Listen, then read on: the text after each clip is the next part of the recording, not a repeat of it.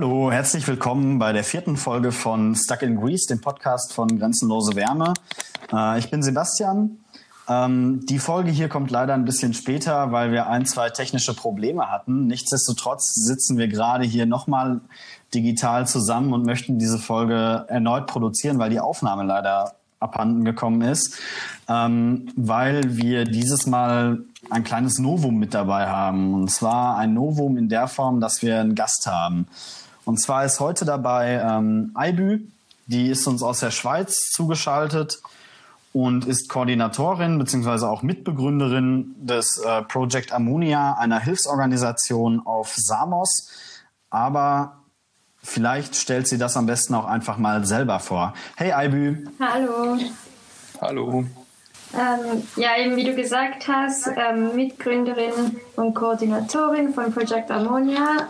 Äh, wir haben auf Samos ein Restaurant von einem alten griechischen Pärchen abgekauft ähm, und haben dort jetzt unser eigentlich ähm, Free Restaurant eingerichtet, wo wir zusammen mit den geflüchteten Menschen Essen kochen und das Essen dann an Geflüchtete servieren.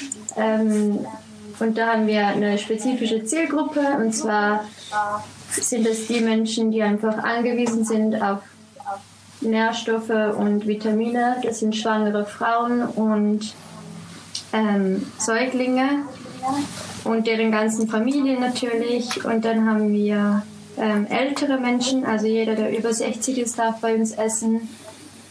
Und jeder, der eine körperliche Beeinträchtigung hat, ähm, kann auch bei uns essen, weil die Essenschlangen im Camp sind ungefähr, also die dauern bis zu sechs Stunden an und da kann man nicht ja, sechs Stunden anstehen, wenn, wenn einem irgendwie ein Bein fehlt oder so. Und gleichzeitig ähm, soll das Projekt irgendwie als Integrationsprojekt dienen, wo einfach Geflüchtete sich selbst helfen und ins Alt, also ja, in den Alltag zurückfinden, geregelte Arbeitsstunden haben. Genau. Seit wann gibt es euch denn schon auf der Insel? Seit wann seid ihr da aktiv? Ähm, also auf, auf dem Papier gibt es uns jetzt seit einem Jahr. Und wirklich aktiv sind wir seit auch fast zehn Monaten. Da haben wir im Juli ist unser einjähriges Fest. Das ist super gut. Ähm, wie ist eure, also das gerade erwähnt, dass quasi auch darum geht, dass ihr ähm, effektiv auf Volunteers oder auf HelferInnen aus der Refugee Community, aus dem Camp selbst setzt. Wie ist da so die Struktur bei euch im äh, Team? Wie, wie, ist da die, wie sind die Anteile verteilt von Volunteers, die zum Beispiel aus Internet, aus, mit internationalem Background aus anderen europäischen Ländern oder auch aus Übersee kommen, im Vergleich zu Menschen, die selbst als relativ vulnerable Gruppe aus dem Camp selbst kommen?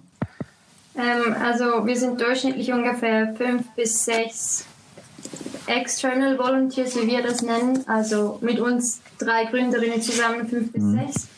Und dann sind es ungefähr noch zwischen 45 und 50 Volunteers aus dem Camp, die uns helfen. Ja, ähm, mit dabei, wenn ich dich hier einmal unterbrechen darf, mit dabei ist heute auch Dominik, der ist aus Köln zugeschaltet, auch von Grenzenlose Wärme. Ähm, ist auch so ein bisschen mit am Start heute.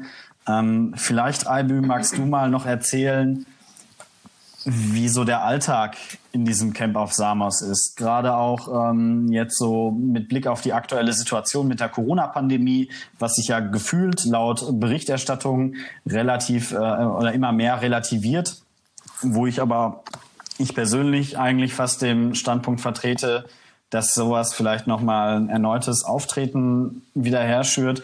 Aber spannend ist natürlich dann auch mal zu gucken, wie ist die Situation auf Samos für die Menschen da vor Ort?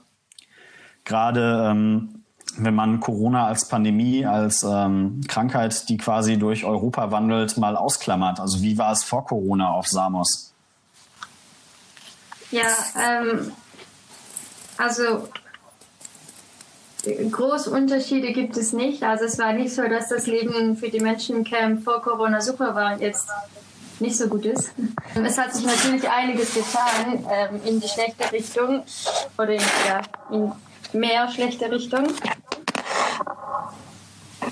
Vorher war das so, dass ähm, naja, halt man steht auf, sagen wir mal um vier oder fünf Uhr morgens und dann äh, steht man in der Essenschlange, weil bei mir ist ein Frühstück abholen, wie ich vorhin kurz erwähnt habe, das dauert halt ähm, pro Mahlzeit ungefähr fünf bis sechs Stunden, dass man da was bekommt. Und dann nach dem Frühstück steht man halt für das Mittagessen an. Und nach dem Mittagessen steht man für das Abendessen an. Also etwa so um das herum bildet sich der Alltag der Menschen dort. Ähm, dazwischen kann man spazieren gehen in der Stadt. Man kann vielleicht bei schönem Wetter runter an den Strand gehen. Ähm, es gibt halt, also momentan sind fast 15 oder mehr Organisationen auf Samos tätig. Ähm, die haben halt verschiedene Centers, wo man sich irgendwie vielleicht noch durch den Tag unterhalten kann mit Spielen oder äh, Klassen besuchen kann oder ähnliches. Ähm, aber wenn man halt wirklich auf das Essen angewiesen, hat, angewiesen ist, weil man sonst überhaupt keine anderen Überlebensmöglichkeiten hat, also vielleicht Geld, um selber einzukaufen, ähm, ja, dann, dann sind man, also ist man halt 15 Stunden pro Tag in der Essensschlange. Und auch mhm. dann ähm, ist nicht sicher, dass man Essen bekommt. Oft ist nicht genug da für alle. Und viel hat das Essen halt auch, also irgendwelche Tierchen drin, ähm, irgendwelche Käfer oder so ist abgelaufen, meistens über zwei Wochen. Mhm. Ja. Durch wen, wenn man jetzt so, wenn du da erzählst, dass da irgendwie Tiere im Essen sind, ähm, Gibt es da denn irgendwie dann keine Kontrollinstanz, so wenn dieses Camp ja dann durch die griechische Regierung mutmaßlich jetzt mal betrieben wird und dann natürlich auch sowas dann vielleicht äh, als externer Auftrag vergeben wird an eine Catering-Firma? Ähm, ist dann trotzdem nicht irgendwie da Hygienebestimmungen, gibt, also gibt es keine Hygienebestimmungen, die da eingehalten werden müssen? So, ich meine, Hygienebestimmungen in Griechenland allgemein im Kontext von Geflüchteten haben wir jetzt auch in der Vergangenheit gesehen, sind ja auch eher so, ist auch eher so ein Themenkomplex, der vielleicht mal nicht unbedingt so ernst genommen wird. Ähm, aber das dann auch beim Essen fortzuführen, also wie nehmt ihr das wahr? Kriegt ihr da halt, oder gibt es überhaupt eine Stelle, wo sich die Geflüchteten beschweren können über solche, über solche Umstände? Nee, also es gibt sicher keine Stelle, wo sie sich beschweren können. Ähm, es wäre mir jetzt auch nicht irgendwie bekannt, dass dass da irgendwer darauf achtet, dass das Zeug hygienisch verpackt wird oder hygienisch gekocht mhm. wird oder nicht abgelaufen ist. Also es kommt auch wirklich in Verpackungen, da drauf steht, dass es schon seit zwei Wochen abgelaufen ist. Ähm, es ist nicht versteckt. Ach, krass. Also es ist nicht versteckt und man weiß das und trotzdem wird nichts gemacht. Ähm, genau, also ich habe es sind halt 7000 Flüchtlinge, die auf Samos festsitzen, in einem Camp, das gebaut ist für 650 Menschen. Das ja. muss man sich auch mal bewusst werden. Also da interessiert es, glaube ich, die wenigsten, wie die, ähm, wie sie ernährt werden oder so. Hauptsache, die bekommen was. Ja. Also seitens der Regierung. Bescheiden. Ähm ich gebe jetzt mal hier die Moderation weiter, quasi so mit Blick auf das, wie wir so diesen Podcast aufziehen wollen. Ähm, mal an Dominik weiter. Ähm, ähm, bitteschön. Genau, das Ding ist, ähm, jetzt gerade hast du ja uns ungefähr so erzählt, wie der Alltag vor der Corona-Pandemie aussah und da sah halt auch schon ziemlich schrecklich aus so. Und ähm, genau da jetzt irgendwie seit Ende März strenge Maßnahmen gelten und das Land auch bis vor ein paar Tagen unter einem äh, ziemlich strengen Lockdown stand, würde ich dich jetzt einfach mal fragen, was hat sich jetzt für die Menschen verändert? Wie hat sich jetzt die Lage in den Camps nochmal verändert? Wie ist dort das tägliche Leben? Wie kann man sich das vorstellen? Und ähm, könnt ihr überhaupt agieren oder nicht? Also viele Zentren mussten ja schließen wegen wegen dem Coronavirus. Also da galten halt die gleichen Regelungen für alle, auch für alle NGOs, die irgendwie vor Ort helfen. Ähm, das heißt keine Ansammlung von Menschen etc. Das war halt alles verboten. Da mussten auch wir unser Restaurant schließen zum Beispiel. Und ähm, die ersten Wochen wollten wir noch eine Takeaway-Option anbieten. Und das haben wir auch geschafft über drei Tage. Dann hat uns die Polizei erwischt. Ähm, und dann mussten wir das ausschließen. Genau, für, für die Menschen im Camp ähm, waren halt die Restriktionen schon ein bisschen strenger als für alle anderen. Also sie durften sich nicht mehr so frei bewegen wie andere. Wir durften uns alle nicht frei bewegen, aber bei ihnen war es halt nochmal extremer. Also ja. um einkaufen zu gehen, mussten sie sich anmelden bei den, bei den Aufsichtsbehörden, die da vor dem Camp stehen. Ähm, die mussten da stundenlang, also wirklich bis zu drei, vier Stunden in der Schlange stehen und sich abmelden und dann durften sie das Camp verlassen und dann konnten sie einkaufen gehen und dann zurückkommen. Ähm, auch das war nicht garantiert. Also viele Volunteers und Freunde aus dem Camp haben mir berichtet, dass sie gewaltsam zurückgestoßen wurden, ähm, dass ihnen nicht erlaubt wurde, dass sie einkaufen gehen können, also um Lebensmittel zu besorgen. Ähm, also kann man sich das kann man sich das auch so vorstellen, dass die Polizei da komplett willkürlich agiert und halt einfach mit den Leuten macht, was sie möchte. Ja, würde ich jetzt schon so zusammenfassen. Ja. ja. Okay. Ähm, Gott. Und die Auswirkungen sind dann halt, also wenn jetzt 7000 Menschen im Camp festsitzen, sogar mehr jetzt. Ähm, und eben ein Teil ging vorher noch einkaufen, ein Teil ging irgendwie auswärts essen oder kam zu uns ins Restaurant oder weiß nicht was. Und jetzt hat man diese Option auch nicht mehr. Und jetzt muss man sich vorstellen, oder wenn man vorher schon 15 Stunden angestanden ist, um ja irgendwie Drecksessen zu bekommen, dann steht man jetzt einfach nochmal viel länger an. Und ähm, die Portionen sind ja nicht aufs Mal gestiegen, also die haben da nicht angefangen, mehr Portionen zu verteilen oder so, sondern immer noch gleich. Das heißt, mehr Menschen hatten eigentlich kein Essen oder mussten hungern. Genau. Scheiße. Ähm, wie ist das denn allgemein nochmal auf das Camp gesehen? So, also wir kennen jetzt zum Beispiel durch unsere Arbeit in Griechenland oftmals Camps, in denen ähm, feste Gebäude stehen, in denen die Menschen in Containern leben. Ähm, jetzt ist Samos natürlich aber auch eine Insel, die einfach nicht ganz so viel Platz hat. Ähm, dazu kommt dann irgendwie noch, man hat, du hast vorhin schon mal erzählt, dieses Camp irgendwie für 650 Menschen aus, ausgelegt. Äh, über 7000 Menschen sind aktuell vor Ort. Ähm, jetzt heißt das Camp Vati, ist auf Samos so das Hauptcamp, äh, also auch als Reception and Identification Center ausgelegt oder so halt betitelt durch den UNHCR und die griechische Regierung. Ähm, so, jetzt ist aber auch dieser Ort Vati, an den dieses Camp angrenzt, ja nicht sonderlich groß, so mit knapp 6000 EinwohnerInnen. Ähm, wie sieht das innerhalb des Camps aus? Wie sind da die Lebensbedingungen? Ähm, auch einfach, wie sind da die Platzverhältnisse, gerade wenn du erzählst, dass die Menschen dort fünf bis sechs ja. Stunden für das Essen anstehen oder drei bis vier Stunden warten müssen, dass sie das Camp überhaupt verlassen dürften zum äh, Einkaufen. Ähm, wie sieht sowas aus? Ja. Ähm, also eben das Camp ist, ähm, also das ursprüngliche Camp ist gebaut für 648 Menschen, um genau zu sein. Also die Container, die dort vor Ort stehen, können 848, äh, können ähm, 648 Menschen unterbringen.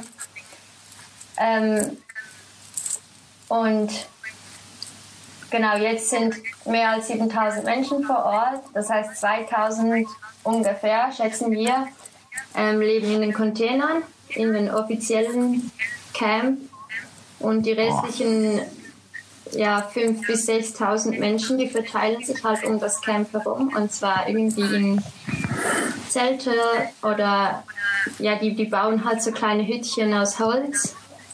Mhm. Ähm, und das ist eigentlich so, also wir nennen es auch Dschungel, das ist so trichterförmig, das heißt, man stellt sein Zelt halt irgendwo am Hang auf, auch wenn es sein muss, wenn da kein Platz mehr ist ähm, hat dann keine Chancen bei Regen oder das, also das wird alles überflutet ziemlich schnell. Deshalb bauen die Menschen, wenn möglich, auf Paletten. Mhm. Aber das hat man halt auch nicht ähm, einfach so zu verfügen. Das muss man sich irgendwie organisieren. Ähm, in, einem, in einem Container leben durchschnittlich 30 bis 50 Personen. Das kann sein, also du kannst in einem Container zusammen mit deiner Familie leben, aber auch einfach mit fremden Leuten, die du vorher noch nie gesehen hast. Und das kannst du als Frau, die alleine ist, aber das kannst du auch als Kind. Also da wird keine Rücksicht drauf genommen, dass eine alleinstehende Frau nicht einfach irgendwie mit 29 Männern in einem Container schlafen muss oder so. Fuck. Ähm, ja, und die Bedingungen im Dschungel kann man sich halt so ausmalen, dass, also erstens mal Unwetter ist einfach, ja, totale Katastrophe. Ähm, wenn dann mal das Zeug geflutet wird, kann, kann man es halt lange nicht trocknen. Ähm, es hat halt, weil es nicht so viele Tonnen, also Mülltonnen hat oder so, kann man die Hygienestandards auch nicht so hoch halten. Also, und das zieht mhm. dann wiederum Tiere an, seien das Ratten oder Schlangen. Ähm, Verdammt. Wir haben auch ganz, ganz, ganz viele Kinder, wo wir behandelt haben, die einfach mit Rattenbissen übersät waren, also die dann irgendwie am Morgen ankamen und in der Nacht halb gefressen wurden. Ähm, Hunde sind da, macht halt den Kindern auch Angst. Oder macht Angst, mhm. wenn man irgendwie in der Nacht auf die Toilette muss oder so. Ähm, sanitäre Anlagen gibt es 70 bis 80 für 7000 Menschen. Ähm, die Hälfte davon ist nicht brauchbar, komplett verschmutzt, weil das weder die Regierung noch sonst jemand irgendwie mhm. ähm, ja, reinigt oder sich darum kümmert, dass man es reinigen kann, mit, indem man ihnen etwas zur Verfügung stellt, um es zu reinigen. Mhm. Und halt abstandsmäßig, also in einem Jahr hat sich das Camp so fest verändert. Also letztes Jahr im Winter waren es irgendwie 3000 Menschen. Mhm. Und jetzt mit 7000 Menschen kann man sich halt auch vorstellen, dass man sich fast nicht mehr bewegen kann oder, oder dass man ja. fast keinen Platz mehr hat, um die Zelte aufzustellen. Und also die haben jetzt haben sie auch Straßen, ähm, ja, also nutzen sie halt Straßen, um ihre Zelte aufzustellen, weil es einfach am Hang keinen Platz mehr hat oder der Hang so steil ist, dass man das gar nicht mehr kann. Mhm. Ähm, und ja, die Strecken, die ich vorher gerannt bin, da kann man jetzt nicht mehr rennen. Das sind jetzt alles Menschen, alles neue Menschen. Und halt vor allem wow. mit Coronavirus, oder kann man sich vorstellen, also irgendwie die Abstandsregeln einzuhalten, ist nicht möglich im Kern. Oder sich zu isolieren, ist überhaupt nicht möglich. Scheiße. Fuck. Mm. Wie ist da jetzt gerade auch, also Griechenland befindet oder befand sich äh, im Lockdown. Ähm, das ist natürlich dann auch immer so ein Punkt, quasi in Griechenland selbst ist quasi das komplette zivile Leben zum Erliegen gekommen ähm, annähernd nichts mehr hatte geöffnet, nur eben noch Apotheken, Krankenhäuser, Supermärkte und ich glaube, das hatte sich damit dann auch schon größtenteils irgendwie erledigt. Äh, dazu halt, dass wirklich äh, eine Ausgangssperre annähernd galt, außer eben für solche Zwecke. Ähm, das ist natürlich dann auch einfach ein Faktor, der da in solchen Camps mit einherspielt. Ähm, jetzt ist ja seit äh, dem 11. dieser äh, strikte Lockdown, also seit gestern, wir haben heute den 12. Mai, der strikte Lockdown in Griechenland wieder aufgehoben. Ähm, wie sieht das aus für den Menschen in, die, in den Camps? Heißt es, dass die auch wieder die Camps verlassen dürfen, um einkaufen zu gehen, um wieder sich selbst versorgen zu können, um die Möglichkeit überhaupt zu bekommen? Oder wie wird das da gerade gehandhabt? Genau, also die Maßnahmen haben sich in Griechenland seit gestern eben gelockert, wie du das gesagt hast.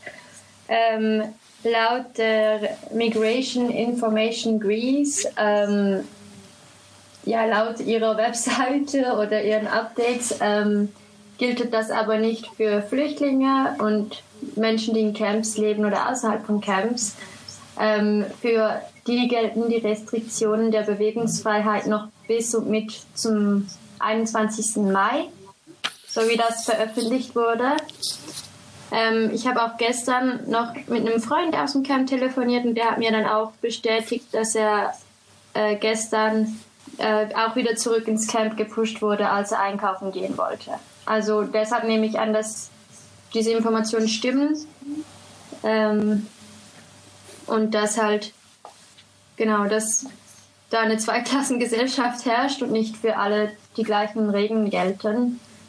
Und was halt auch super interessant war für mich, ähm, ist, dass man hat ähm, Maskenpflicht in geschlossenen Räumen für alle, die sich in geschlossenen mhm. Räumen aufhalten. Aber man hat zum Beispiel keine Masken in den Camps verteilt. Also das haben dann auch wieder nur NGOs gemacht, freiwillige Helfer, die Masken genäht und dann verteilt mhm. haben, ähm, weil das einfach seitens der Regierung nicht geschehen ist. Und bei Nichteinhaltung dieser Regel wird man halt mit einer Buße gestraft von 150 Euro. Ähm, das heißt, auch wenn man irgendwie raus kann, um, um einzukaufen und dann keine Maske trägt im, im Shop, weil man keine Maske hat, muss man halt irgendwie 150 Euro hinblechen ähm, als Strafe dafür, dass man keine Maske gekriegt hat.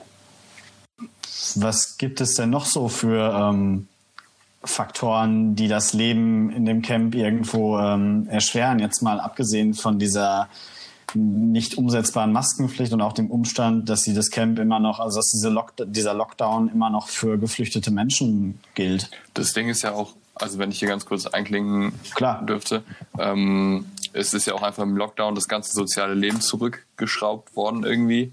Ähm, für halt für die eigentlich alle Leute, die halt davon betroffen waren, so.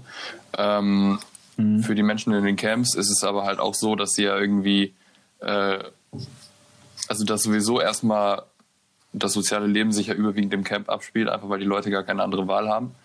Und auch, ähm, dass sie halt auch einfach viel irgendwie, keine Ahnung, ganz viele haben ja auch noch Familie im Ausland oder so, mit der sie halt eben regelmäßig kommunizieren oder so. Und vor dem Hintergrund, dass jetzt gerade einfach alles irgendwie so ein bisschen, äh, also alles ein bisschen knapper wird, so die ganzen Hilfsmittel, du hast ja eben schon erzählt, dass auch zum Beispiel das Essen knapper wird oder so. Ähm, wirkt sich das dann irgendwie auch dahingehend aus, dass die Leute vielleicht weniger Zugriff haben, irgendwie ihre Handys zu laden oder so. Und weil das ist ja auch nochmal ein krasser Stressfaktor, der da mit reinspielt, wenn du einfach nicht mehr mit den Leuten reden kannst, die dir halt wichtig sind. So. Ja, voll. Ähm, also eben das Leben spielt sich jetzt komplett im Camp ab. Ähm, was schon mal ein super Stressfaktor ist, oder wenn man einfach 24 Stunden gezwungen ist, irgendwie da in diesem Drecksloch zu verbringen, wo man mit ja. 7000 anderen Menschen festsitzt, die genauso leiden und man kann man, man, hat keine Minute, wo man von diesem Leid irgendwie abschalten kann, mal irgendwie spazieren gehen kann oder so.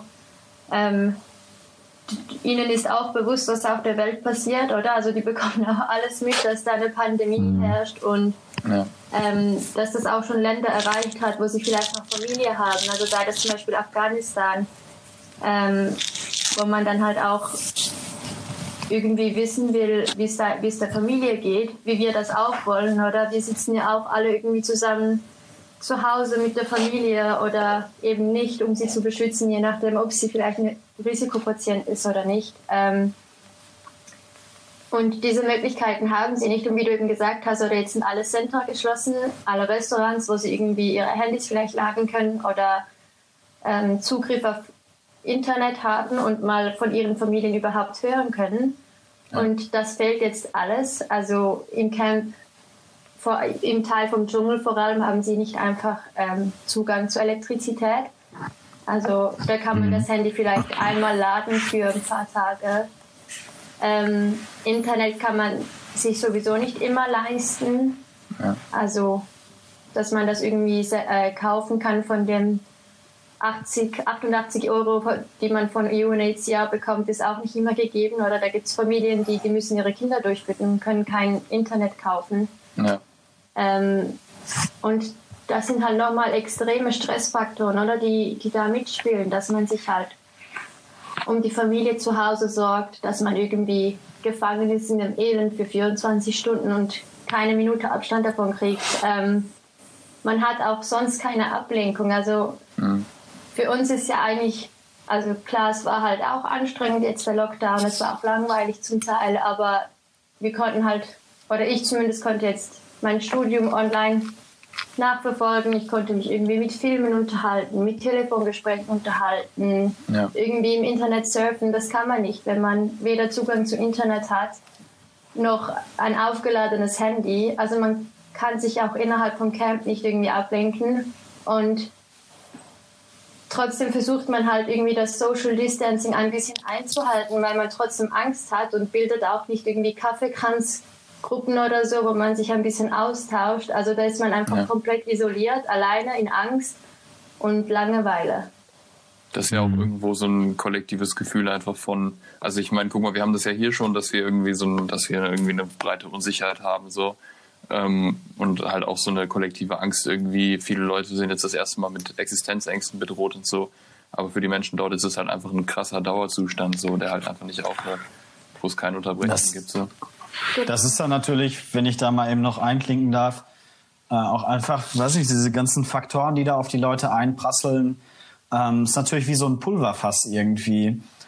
Also ich habe es, ähm, also ich habe es über meine über meine sozialen Kontakte irgendwie in den Netzwerken mitbekommen, gerade in der vergangenen Zeit, dass es zum Beispiel im Oktober auf Samos gebrannt hat. Ähm, gab es dann in der letzten äh, näheren Vergangenheit ähm, auch wieder Ausschreitungen, dass quasi äh, diese Faktoren dazu geführt haben, dass irgendwo die Stimmung innerhalb dieses Camps hochkocht. Ähm, wie äußert sich sowas dann und was spielt da noch mit ein? Vielleicht auch von politischer Seite, gerade eben mit Blick auf diese überfüllten Inseln einfach. Ja. Ähm, also Brände gab es eigentlich erst gerade neulich. Das waren jetzt sind es zwei Wochen. Mhm. Ähm, da sind am Sonntagabend und Montagmorgen drei Brände im Camp ausgebrochen.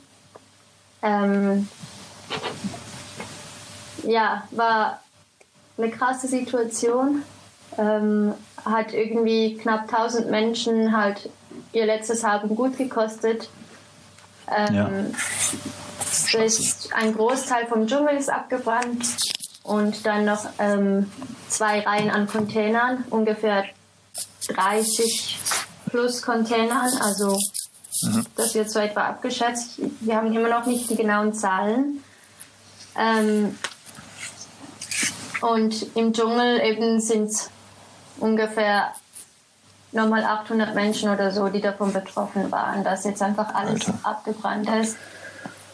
Ähm, ja, die Ausschreitungen sind, also haben immer große Folgen, sagen wir es mal so.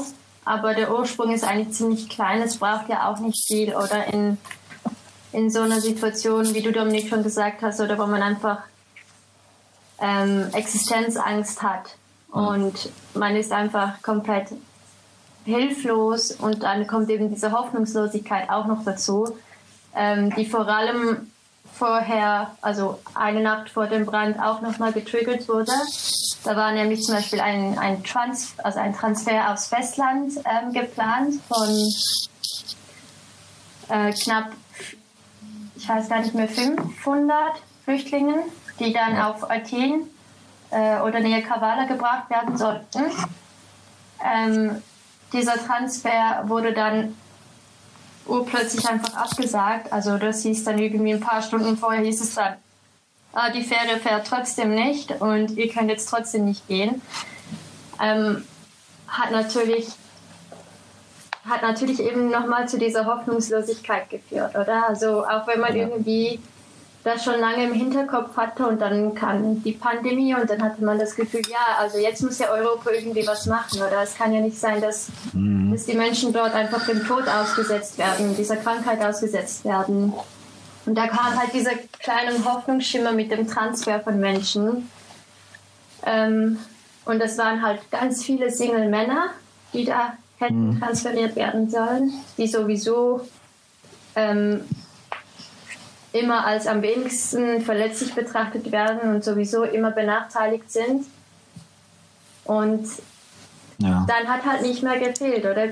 Bis, bis die Situation einfach explodiert. Also da war dann einfach ein ganz kleiner Streitgrund, war ähm, der Zugang zu Elektrizität, was sich mhm. ja über die letzten Jahre nicht geändert hat. Aber es war halt, die Situation war so angespannt, dass, dass das einfach gereicht hat, damit dass die Menschen dann explodieren und ähm, irgendwie Feuer gelegt haben, in der Hoffnung, dass, dass das ein Zeichen ist, vielleicht, vielleicht darüber, wie die Situation ist, dass vielleicht gehandelt wird, dass es ein Hilferuf ist, ähm, kam aber leider so nicht an in Europa. Ähm, jetzt ist es so, was ich letzte Woche mitbekommen habe, war quasi der Punkt, dass ja dann doch noch irgendwann Transfers von den Inseln stattgefunden haben, vorwiegend aber von Lesbos. Da war dann natürlich auch noch zu beobachten, ähm, dass diese nach Nordgriechenland, äh, nach Kilkis oder in die Nähe von Kilkis, ähm, unweit Polycastro, also unweit der nordmazedonischen oder der, der Grenze von äh, Nordgriechenland zu Nordmazedonien ähm, verbracht wurden und es da dann eigentlich der Plan war, dass sie in ein Hotel untergebracht werden, was durch IOM äh, angemietet war, was aber durch die Locals ähm, verhindert wurde. Äh, das heißt, da wurden quasi äh, die Busse, in denen die Geflüchteten dorthin transportiert wurden, äh, mit Steinen beworfen. Es gab Ausschreitungen, die Busse wurden blockiert und aber zum Beispiel eines dieser Hotels oder das Hotel, da bin ich mir gerade etwas unsicher, ob es mehrere waren, wurde angezündet. Also auch da wieder dieser Punkt, dass quasi ähm, dieses, ähm, also dieses Versagen europäischer Politik gerade zu Lasten der Menschen da irgendwo unheimlich viele äh, Folgen mit sich bringt, gerade also auch unheimlich viel Aufruhr mit sich bringt. Es ist natürlich auch einfach eine beschissene Situation. Da kann man einfach nicht anders drüber reden. Das macht es natürlich auch noch umso härter, sich damit irgendwo regelmäßig auseinanderzusetzen. Das äh, macht es ja auch von einem politischen Kontext für so Nazi-Gangs irgendwie noch leichter, Leute zu agitieren und irgendwie Zulauf zu kriegen, so. Mhm. Und ähm, ja, man kann halt eigentlich dazu, also damit zusehen, wie sich einfach die Fronten irgendwie jeden Tag verhärten, so. Ähm, ja, wir haben jetzt schon relativ lange über das Thema gesprochen. Ich denke auch, dass wir da einfach nochmal eine zweite Folge zu machen werden. Und natürlich ist es jetzt ein relativ abruptes Ende. Ähm, nichtsdestotrotz ist es natürlich auch immer zeitlich begrenzt, so eine Podcast-Aufnahme. Ähm, Albü, vielleicht nochmal an dich die Frage und auch dann so von meiner Seite aus, dass du den Abschluss machen kannst als unser Gast. Ähm, was kannst du denn den Leuten, die uns zuhören, irgendwie ans Herz legen, wo die vielleicht an Infos kommen? Also was ist gerade sinnvoll, dass äh, es unterstützt wird? Also wenn auch durch den Lockdown immer noch viele der NGOs im, auf Sparflamme fahren müssen, weil sie nicht an neue freiwillige HelferInnen drankommen, mh, wo können äh, Menschen, die trotzdem interessiert sind, dann sagen, so, da können wir mit äh, quasi unseren Beitrag leisten, indem wir eine Achtsamkeit für die Situation schaffen. Gibt es da sinnvolle Plattformen, äh, gerade bei Facebook oder auf anderen sozialen Kanälen, sozialen Netzwerken, die du weiterempfehlen kannst? Ja, ähm, also da sind mehrere Petitionen gerade im Umlauf. Ähm, vor allem was halt auch die Evakuierung, Evakuierung der Menschen auf den Inseln angeht und Mhm. Ähm, da ist die Rede von allen fünf Hotspot-Inseln auf äh, Griechenland. Ähm, da wäre einmal Europe Must Act. Ähm, das ist ein Freund von mir hat das gestartet und der ist selber auch auf Samos. Der gibt auch immer Updates über die Situation vor Ort. Ähm, wir haben auch schon ziemlich viele Unterstützer der Petition und also da tut sich echt was. Wir merken auch, dass, dass das wirklich was bringt. Also da wurden jetzt ein paar zumindest ein paar Miners ähm, von den Inseln evakuiert. Das ist schon mal ein Anfang. Mhm. Ähm, in Deutschland läuft äh, Leave No One Behind. Da gibt es auch eine Petition, die man unbedingt unterschreiben soll. Ähm, in der Schweiz heißt das Evakuieren jetzt. Ähm, bitte auch unterstützen. Das sind alles einfach Aufrufe an die jeweiligen Regierungen der Länder, um möglichst viele Menschen zu evakuieren und so halt trotzdem Leben zu retten. Ähm, genau, einfach halt Awareness schaffen in, im eigenen Land, die Regierungen auffordern, etwas zu tun. Das ist so das, was man von zu Hause aus tun kann. Super, vielen lieben Dank. Äh, auch dir, Dominik, dass du dabei warst. Möchtest du noch abschließend was sagen? Ähm, ich würde mich einfach nochmal ganz frech auch bei euch beiden bedanken und auch nochmal bei Albi, dass sie sich die Zeit genommen hat ähm, jetzt irgendwie sich bei uns dazu zu schalten und was zu erzählen und was von ihrem äh, ihren News mit uns zu teilen. Also danke dafür auf jeden Fall. Danke euch auch. Super, dann bis zum nächsten Mal. Tschüss. Ciao. Ciao.